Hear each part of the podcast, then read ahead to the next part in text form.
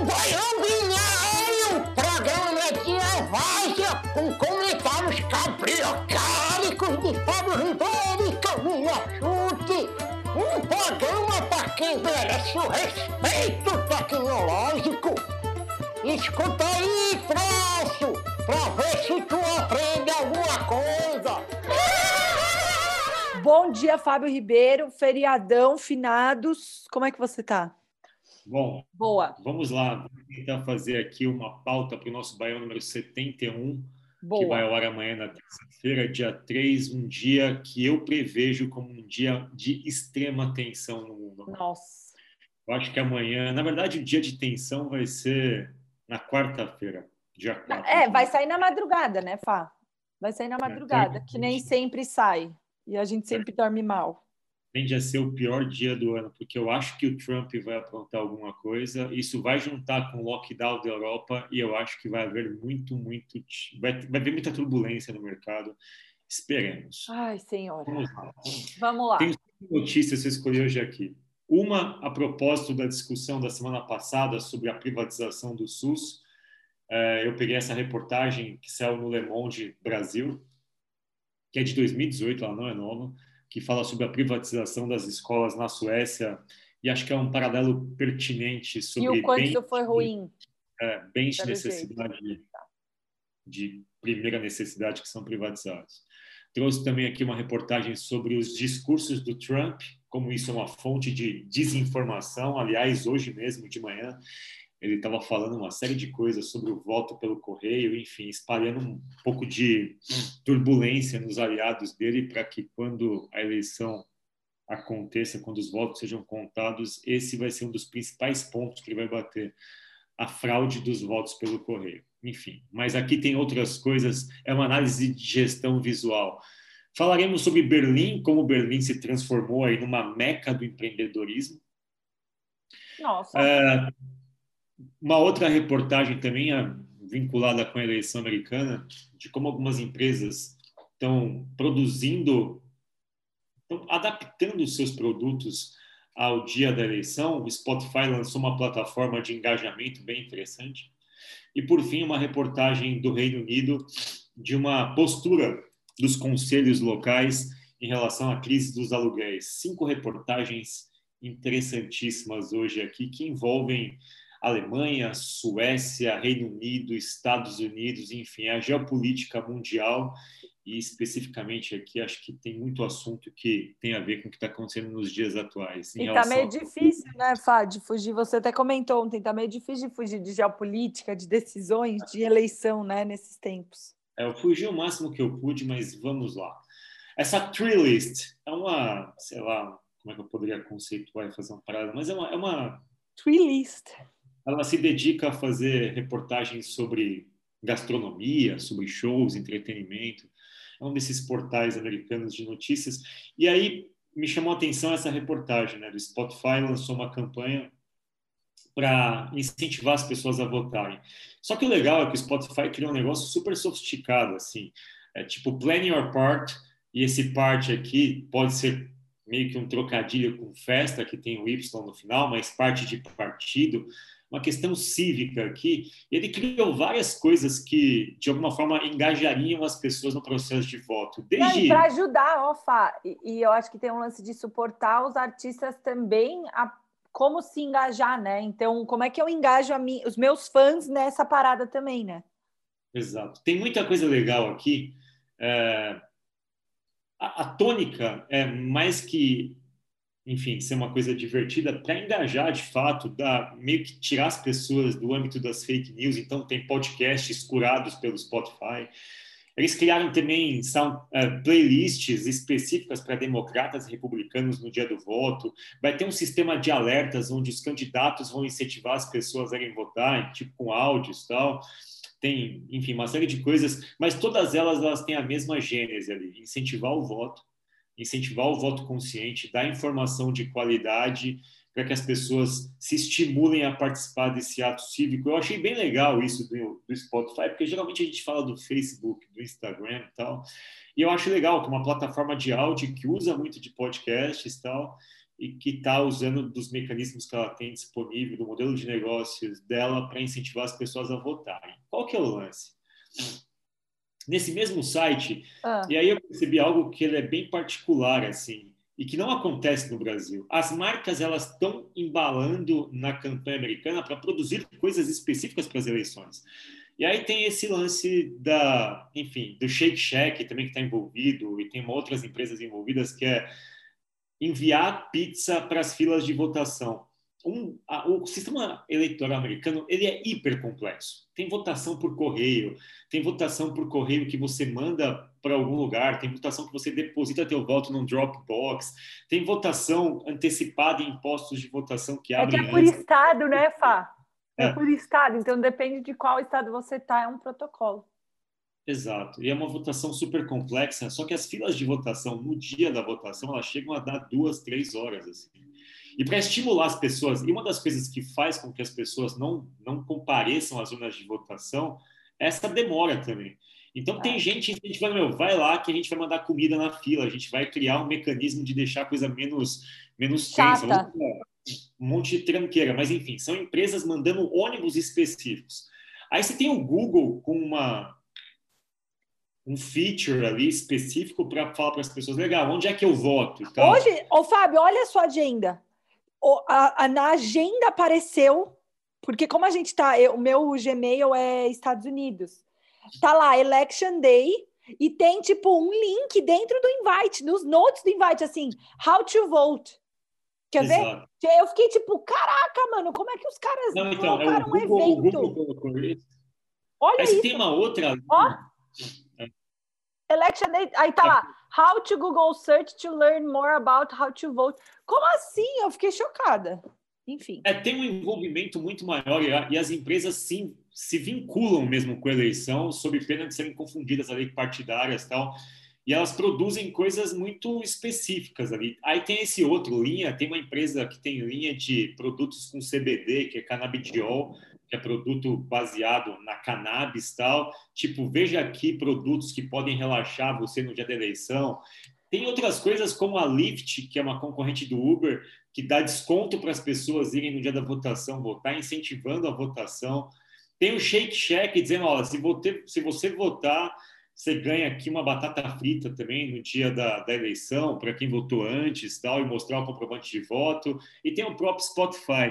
Ou seja, é uma eleição que ela, ela, ela, envolve muito as pessoas, elas ficam muito, muito engajadas. E essa especificamente, acabei de ver na CNN, é, já tem o, o, equivalente de votos antecipados. Os votos antecipados uhum. esse ano equivalem a 66% de todos os votos do ano passado. Nossa. Da eleição passada. Ou seja, existe uma premissa muito forte de que essa eleição vai ser decidida especificamente na Pensilvânia, que é um estado onde tem ali o Biden. Lance tá na... com mulheres também, né, Fá? Que as mulheres é. também vão decidir. Mas dizem que a Pensilvânia é decisivo porque, em tese, o Biden está na frente 5, 6 pontos. Mas se na Pensilvânia o Trump ganhar, isso de novo pode refletir em pesquisas que não conseguiram prever o fenômeno do Trump, eles falam do shy voters do Trump, das pessoas que têm medo de declarar ou que são tímidas em declarar votos para o Trump. A Pensilvânia é um estado que tem mais gente com os olhos assim, assim vigiando a eleição Uhum. Então, tem muito envolvimento de várias frentes, artistas tal. E aqui mostra como que as empresas elas não têm medo de se vincular com a eleição, o que eu acho que é muito É que com eleição, né, Fá? Porque também tem essa, né? Eles não podem, de forma alguma, é, derivar voto, né? Tipo, ah, vem, vote no Biden que você não. ganha. É tipo, vota. Então, acho que a estratégia da turma tem sido, tipo, vota independente em quem você for votar. Só é. vota, por favor, né? Tipo, meio democracia, sabe? Resta saber se isso vai chegar no Brasil, se vai haver algum tipo de engajamento específico nos modelos de negócios para esse marketing ocasional. É isso. Eu trouxe aqui o exemplo do Spotify, mas trouxe vários outros que eu peguei desse mesmo site, Trillist. E Fá, eu acho que tem também um lance meio de bem característico, né, de não ser obrigatório o voto, né, nos Estados Unidos. Então Exato. acho que as, as pessoas se sentem meio que na obrigação de não, não é que se sentem na obrigação, mas elas têm que ser impactadas para a gente converter, né? Não é igual no Brasil. Os jovens, os jovens americanos eles são muito resistentes a votar porque eles acham que os candidatos eles são iguais não tem proposta de valor que o diferencie, então é muito pouco estimulante votar em qualquer uma das opções que tenham democratas e republicanos. Parece saiu, gente. uma, saiu um documentário na, da, da Vox de três capítulos ontem no Netflix explicando o sistema eleitoral americano, o sistema de financiamento, enfim, toda o mecanismo complexo que existe, por que que isso de alguma forma envolve variáveis que para a gente são muito complexas até de entender, assim. Então, de novo, a eleição americana ela tem vários mecanismos ali que nos permitem olhar a economia digital em relação a engajamento, engajamento em plataformas digitais, como as empresas off e on, né, Fá? Porque o voto é, é offline, então a pessoa tem que ir até um, algum lugar, mas toda a campanha está totalmente online, né? Você vê uma Alejandro Castro jogando Among Us, você vê um lives, enfim. Boa. Exato. Uma eleição que permite a gente olhar negócios de um jeito bastante interessante. Boa. Segundo a reportagem, eu trouxe aqui. Ainda sobre... não está. Ainda sobre eleição. Exato. Sobre uma perspectiva do New York Times sobre como é que funciona um discurso do Donald Trump. Então, eu acho que quando a gente começa a entender isso, a gente também entende como é que funciona a vida digital, né? O que, que, o, que, que o New York Times fez? Foi um negócio que eu acho que, do ponto de vista de trabalho jornalístico e de pesquisa, ele é exemplar. Eles pegaram um rally aqui, um comício do Trump no, no Wisconsin, onde ele é muito é possível que ele vá ganhar. E o Wisconsin tem uma lei específica que não vai permitir contagem de votos depois do dia das eleições, o que é uma das principais variáveis, assim. Mesmo que você tenha votado antes e mandado pelo correio, se não chegar até dia 3, o Wisconsin não vai contar seus votos. É, mas aí a turma que mora longe se lascou. Não, é, aqui a maioria dos estados flexibilizou. Se você votou e, mand... e se você postou seu voto no correio antes da eleição, ele tá vai ser considerado. Na maior, na maior parte dos estados. No Wisconsin, eles falaram, não, se não chegar até dia 3, não vai ser considerado. Que é uma tática republicana ah, é. para votos de democratas que Exato. naturalmente eles têm mais votos por correio. Aí esses dois jornalistas pegaram, mãe, um discurso, pegaram um discurso do Trump ah. e marcaram tudo que é fake news ou dado impreciso ou mentira ou algum tipo de informação não injúria, né? Verdadeira. Isso para mim é uma peça de gestão visual. Então assim, Caralho. assim, você pega isso daqui, você vê o quanto esse cara propaga mentira. Não, e, e é muito... grandes, né, Fá? Olha que doido. Porque assim, se fosse um fatinho ou não, mas o cara, olha, olha aqui, a, a quarta coluna contando da direita para a esquerda, tipo, Cara, é quase é um bloco inteiro de mentira. Tipo, não é um fatinho que você deu um bypass, sabe? E o que não é mentira não é fala relevante também, são aquelas falas intermediárias que você está falando com a população, amenidades. Então, isso dá uma dimensão, quando a gente olha para isso, dá uma dimensão do mundo que a gente vive. Isso aqui, essa, essa, essa figura visual se aplica ao nosso feed de Instagram, nosso feed de Twitter, Perfeito. nosso Facebook e tal, a nossa vida corporativa, as informações que a gente trabalha no dia a dia da empresa. Se a gente tivesse que olhar a nossa vida, olha, a nossa vida Ia é isso. assim. Uhum. Isso reforça a necessidade que a gente tem de ser responsável com comunicação e com informação. Eu gosto de pegar isso aqui e fazer esse espelhamento. Né?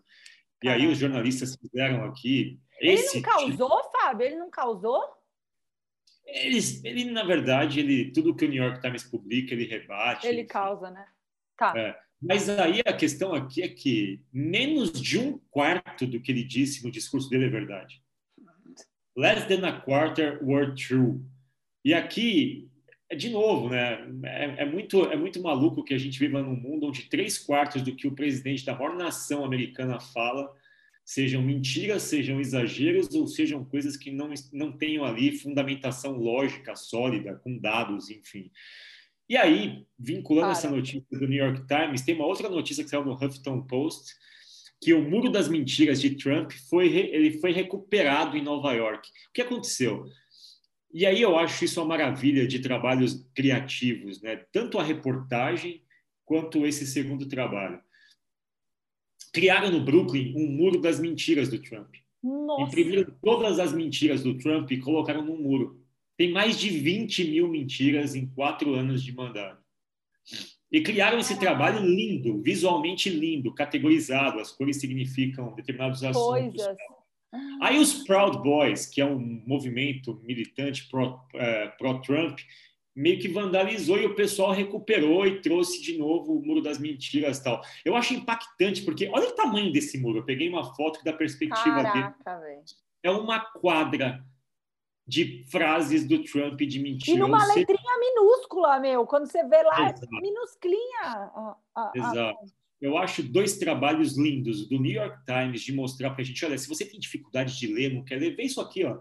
Só que é uma foto, é um raio-x. É como se você pegasse o teu raio-x do teu pulmão e tudo que isso aqui que é mancha é câncer. Só que é mentira, é câncer. Isso vai te matar. E aqui outro trabalho criativo e aí, de novo, né, quando a gente fala de pessoas ousadas que fazem trabalhos relevantes, esse é um tipo de trabalho relevante. Já que a gente não consegue falar para as pessoas, eu vou mostrar visualmente o que, que ah. significa mentiras dele. Gestão visual, totalmente. Sensacional, gostei muito desse E processo. aí você não precisa falar, né, Fábio? A gente fala muito isso nas aulas de ágil, né? Quando você consegue criar um artefato visual que suporta a tomada de decisão, você não tem que se esgoelar, você não tem que gerar é, é, calor nessa comunicação, porque é óbvio para todo mundo, né? Você olha para o muro e fala: o cara é mentiroso, ponto. Eu não preciso ficar tentando provar com discurso. É muito óbvio, né? Quando você olha e sabe o que perguntar. Enfim, isso é o, o cerne dos gráficos de gestão de capacity em muito bom ponto do pessoal que fez o protesto. Enfim, duas informações, duas situações que nos, nos levam a refletir, tanto a, a iniciativa do Spotify dos congêneres, mas essa sobre consciência. Né? Vamos seguir. Mais um episódio, mais um, uma reportagem que também fala sobre consciência. É de, uma, de um paralelo que foi feito pelo Le, Monde, que pegou várias reportagens sobre privatização de serviços públicos. É, eu não sou contra nem a favor de privatização. Eu sou a favor de privatizações boas e sou contra estatizações ruins. Então, se a privatização for boa, ok, eu sou a favor. Não, não, não sou daqueles que divide privatização num fla-flu. Ah, isso é ruim, isso é bom. Cada caso é um caso. Isso. Mas, geralmente, quando vai para o lance de educação e de saúde, os conflitos de interesse eles são, são bem sérios. Na Suécia, há, há, um, há um bom tempo. E mexe com a vida das pessoas também, né, Fá? Uma coisa é você privatizar um estádio. Sei lá, outra coisa é você privatizar um hospital e uma escola que vão trazer consequências de longo prazo, né? Até irreversíveis. Enfim.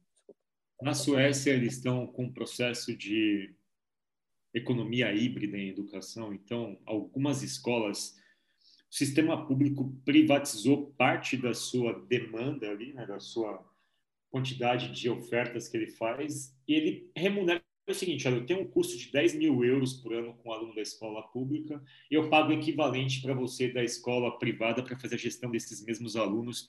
É um modelo híbrido.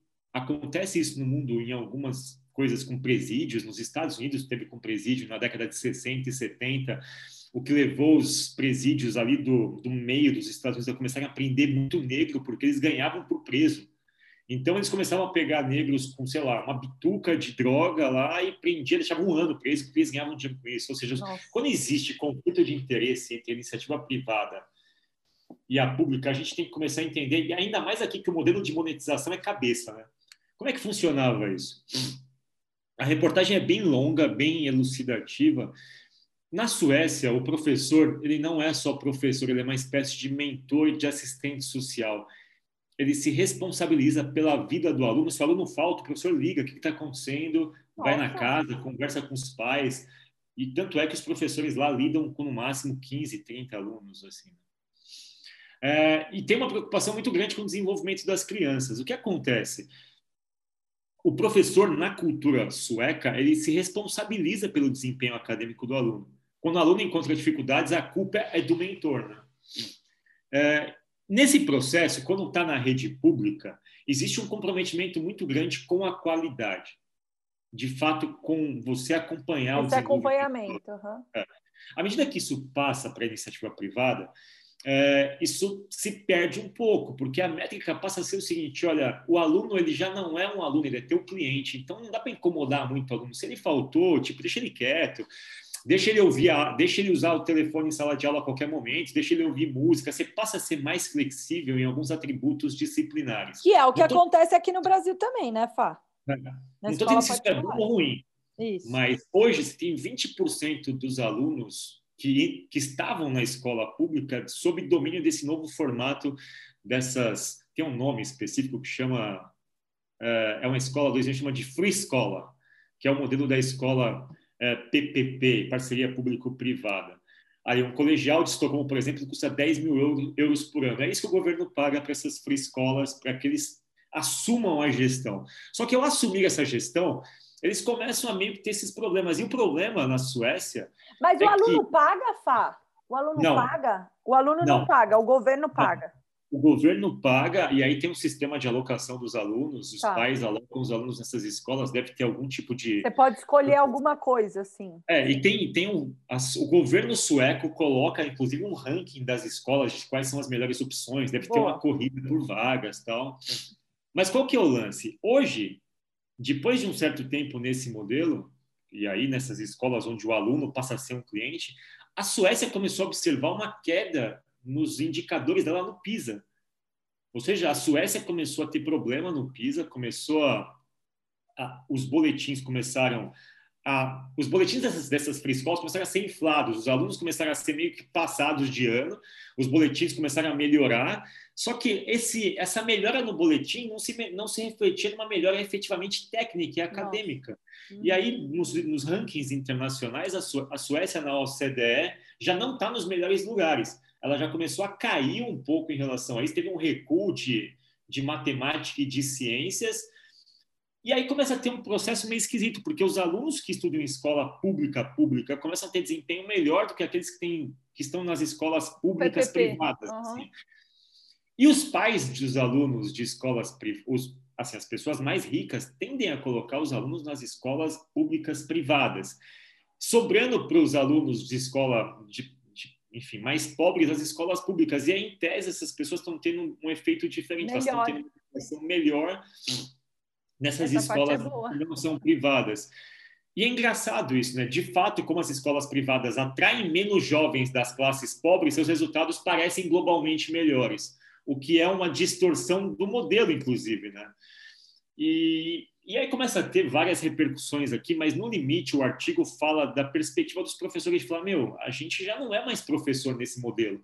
A gente tem que aceitar tudo, tem que empurrar aluno, não posso ser academicamente mais rígido tal, e eu tenho que passar de ano e meio que criar uma situação artificial. Isso começa a desestimular novos professores de entrarem no mercado. E na Suécia, um indicador sobre a classe professores é a quantidade de filhos de professores que querem continuar sendo professores. Esse indicador nunca foi tão baixo como agora, o que quer dizer que existe uma perda de estímulo por ser professores. Então, aqui, especificamente, a gente tem é, um modelo de educação num país hiperdesenvolvido, que preza pelo bem-estar social, onde o interesse das empresas que trabalham com o governo passa a ser um interesse meramente comercial ou muito comercial. Isso acaba meio que atrapalhando o desempenho acadêmico global do país, impacta na formação dos alunos, que passam a ser vistos como clientes e, em tese, passam a também exercer esse poder, porque sabem que a escola tem muito a perder se perder o aluno. Os professores se desestimulam e a gente tem aí um processo de seleção adversa quase como um todo, que o modelo inteiro se prejudica, entendeu? Cara, e é, é muito louco. Você viu ali do, na, na outra que você passou, Fá, fala sobre a total liberdade dos alunos. Então, você trata eles como homogêneos porque tem que estar na mesma sala, mas dá uma liberdade para eles serem quem quiserem. Só que isso atrapalha uns aos outros. Então, Exato. quem precisa de silêncio precisa de protetor de ouvido. Quem quer ouvir música, ouve. Quem quer sair, sai. Né? Como é que você gerencia isso? Exato. E aqui tem outras coisas, né? O governo fez uma emenda que impõe que o aprendizado seja por computador a partir de agora. E olha que diferença na Suécia, pô. A, essa escola particular, Drottning Blanca, ela oferece MacBook, MacBook Air para os alunos. E aí, aí, em contrapartida, os, os colégios públicos compraram vários iPads para poder estimular o uso de computador em classe. Só que os professores falam, cara, colocar computador não resolve. Eu estou começando, eu estou criando redundâncias porque os meus alunos eles preferem aprender com coisas xerocopiadas e fazendo a lápis, tá? Os alunos não gostam de ler na tela. Então tem uma série de elementos que estão começando a se empilhar em educação na Suécia. Em resumo, é, a gente sai de um modelo altamente especializado no aluno, com mentoria, e passa para um modelo onde isso se dilui um pouco. Pode ser que no futuro os alunos tenham capacidade de fazer a autogestão do teu processo, não é o que parece, e a reclamação dos professores é exatamente isso, é, que isso tem diluído muito do sistema que foi criado e tem perdido muito em qualidade, o que desestimula o professor de ser professor. Se eu não posso ser professor da forma como eu aprendi a ser é. professor, é, isso de alguma forma prejudicaria o sistema como um todo. Então é isso. O sistema sueco ele coloca para a gente aqui reflexões. Está dizendo, né? Onde há lucros, aumenta a possibilidade de malversações. Ou seja, quando você tem um interesse, e o interesse da escola, de fato, é ter lucro. A escola é uma escola privada, tem que ter lucro. E para ter lucro. A única diferença é que ela recebe do governo, né, Fá? Exato. E aí, de, de novo, a profissão de professor, ela não seduz mas mais como seduzia antecipadamente. De certa forma, também acontece isso nos hospitais, quando você começa a atender com os interesses de você fazer cada vez mais atendimentos, porque o plano de saúde paga por atendimento, aí os atendimentos são mais impessoais, são mais rápidos, são menos humanos. E aí os médicos que são médicos por vocação falam, mas isso não é medicina tradicional, não é medicina que eu aprendi. Isso acontece até no privado, né, Fá? Com convênio médico aqui no Brasil, Exato. no nosso caso.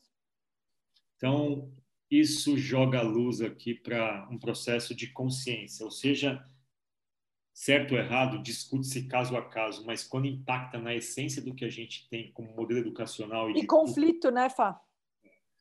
A gente precisa pensar um pouco melhor. Essa é a reflexão da privatização de parte do sistema sueco, que faz sentido para a gente pensar em relação ao SUS também.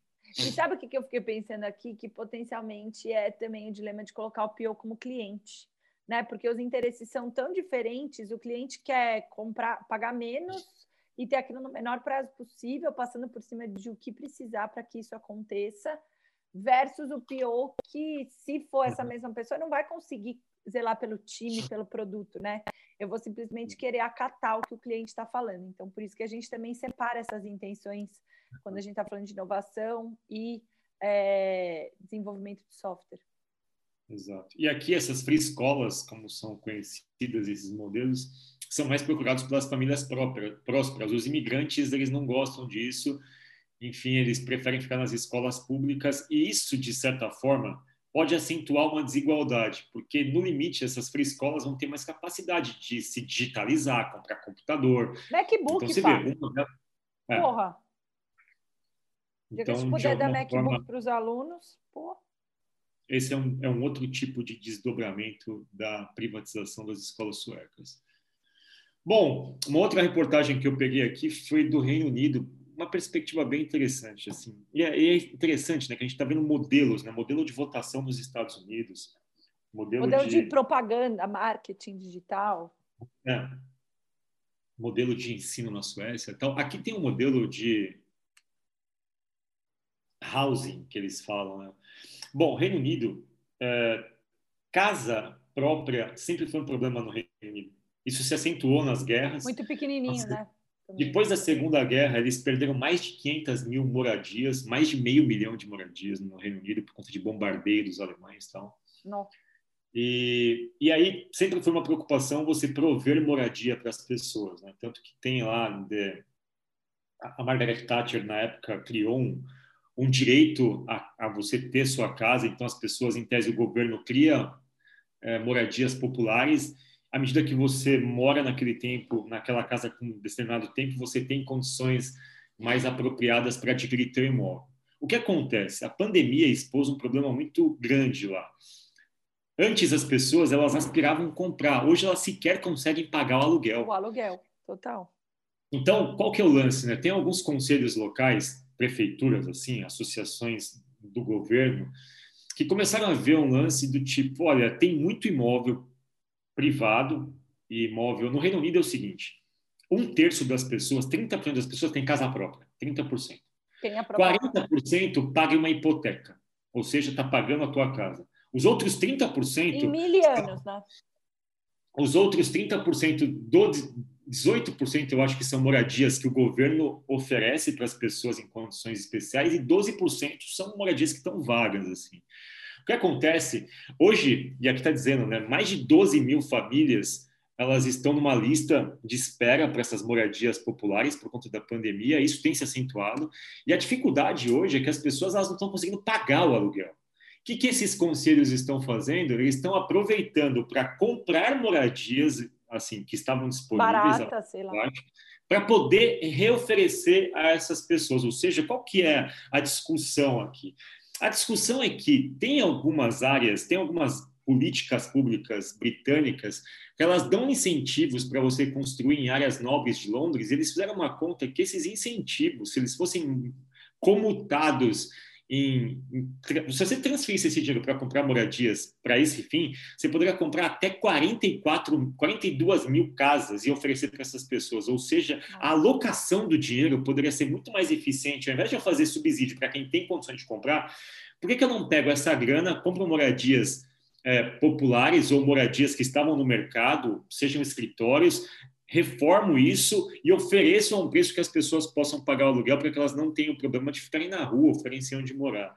Mas é um tipo de é um contexto diferente de você tratar habitação, né? Eu não tinha essa perspectiva, fui estudar e lá funcionou de um jeito muito diferente. Teve a guerra, teve essa situação, enfim, de como de como de como os britânicos entendem moradia por conta da sua constituição, de como o governo criou esse sistema de moradias populares e subsidiou para as pessoas comprarem, mas não é também é, umas mil maravilhas, elas moram em lugares afastados, as casas são pequenas, são regiões mais periféricas. É, tipo o nosso CDHU.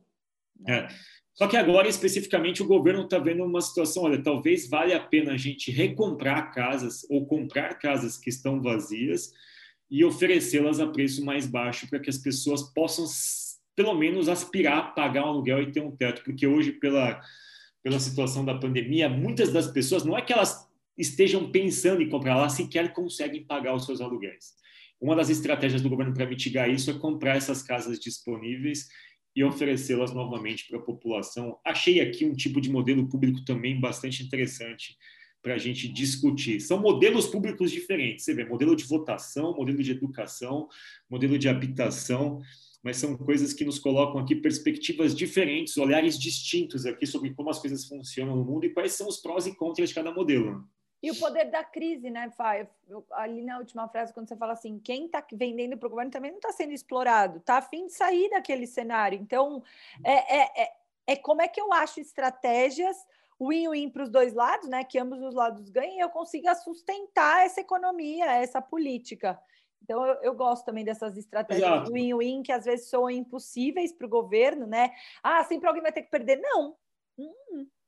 É, exato. E só um dado: na década de 70, um terço das moradias dos, dos habitantes do Reino Unido e da Inglaterra moravam em moradias populares. Um terço na década de 70.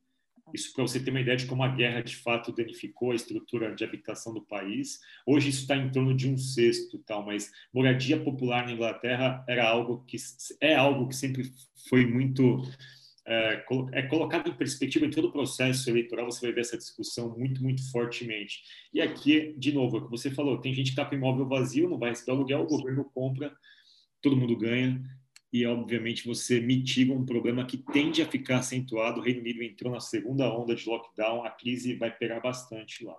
Vai.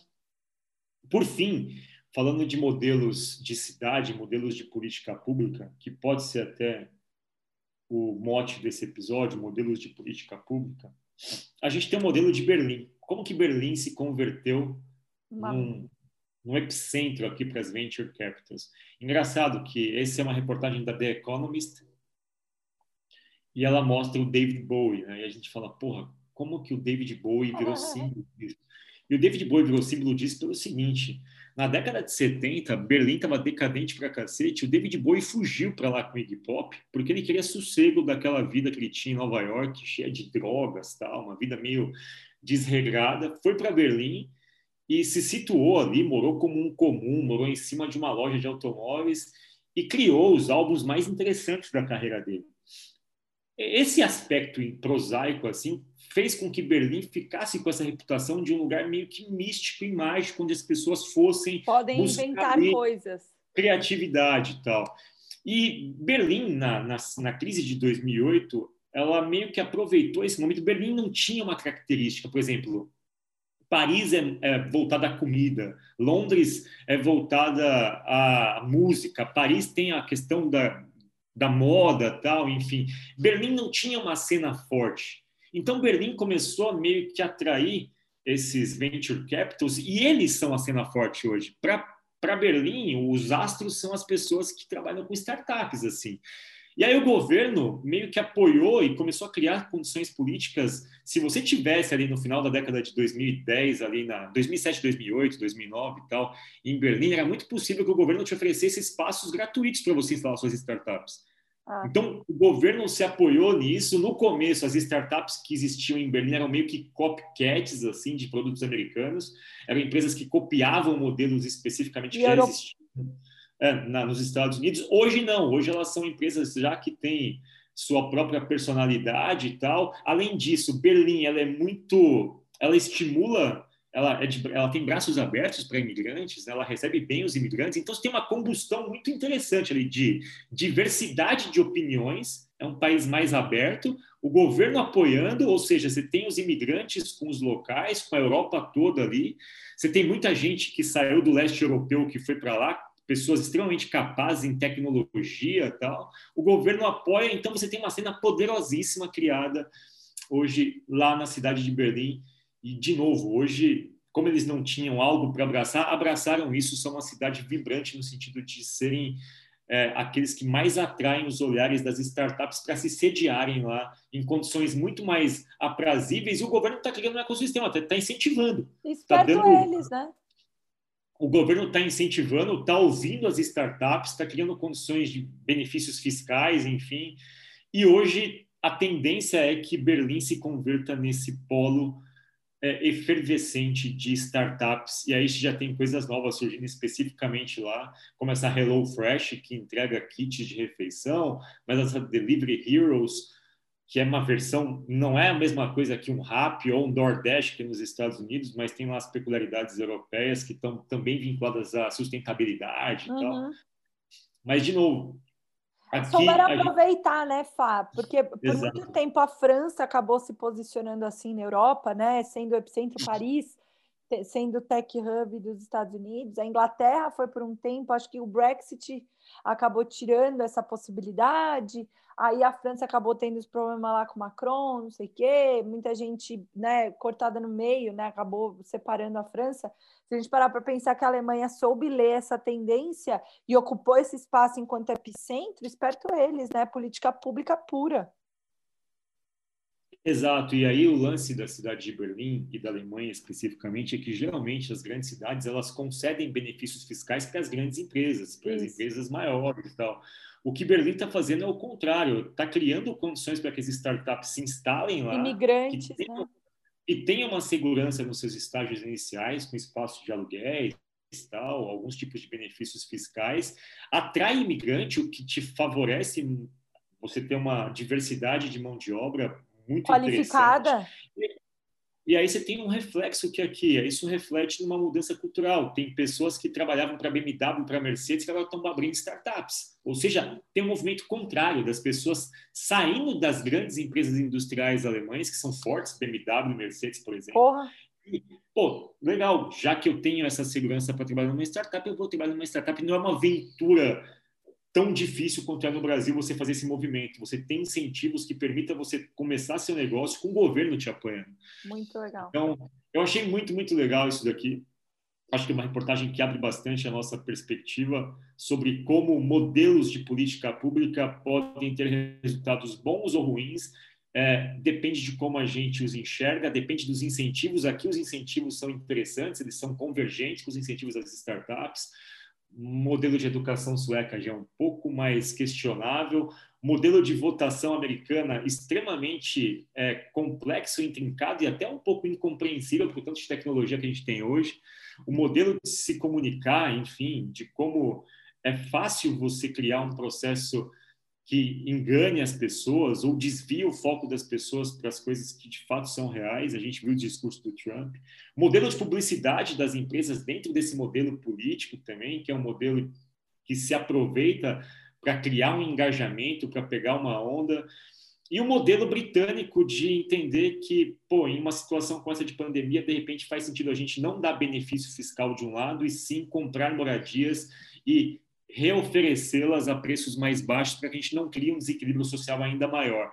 Então, acho que tem modelos de políticas públicas que permitem a gente, até como empresas privadas, reinterpretar o que a gente faz e ver se só existe de fato uma receita, né? ou se a gente poderia buscar caminhos alternativos nesses exemplos todos que a gente trouxe. Super, Fá.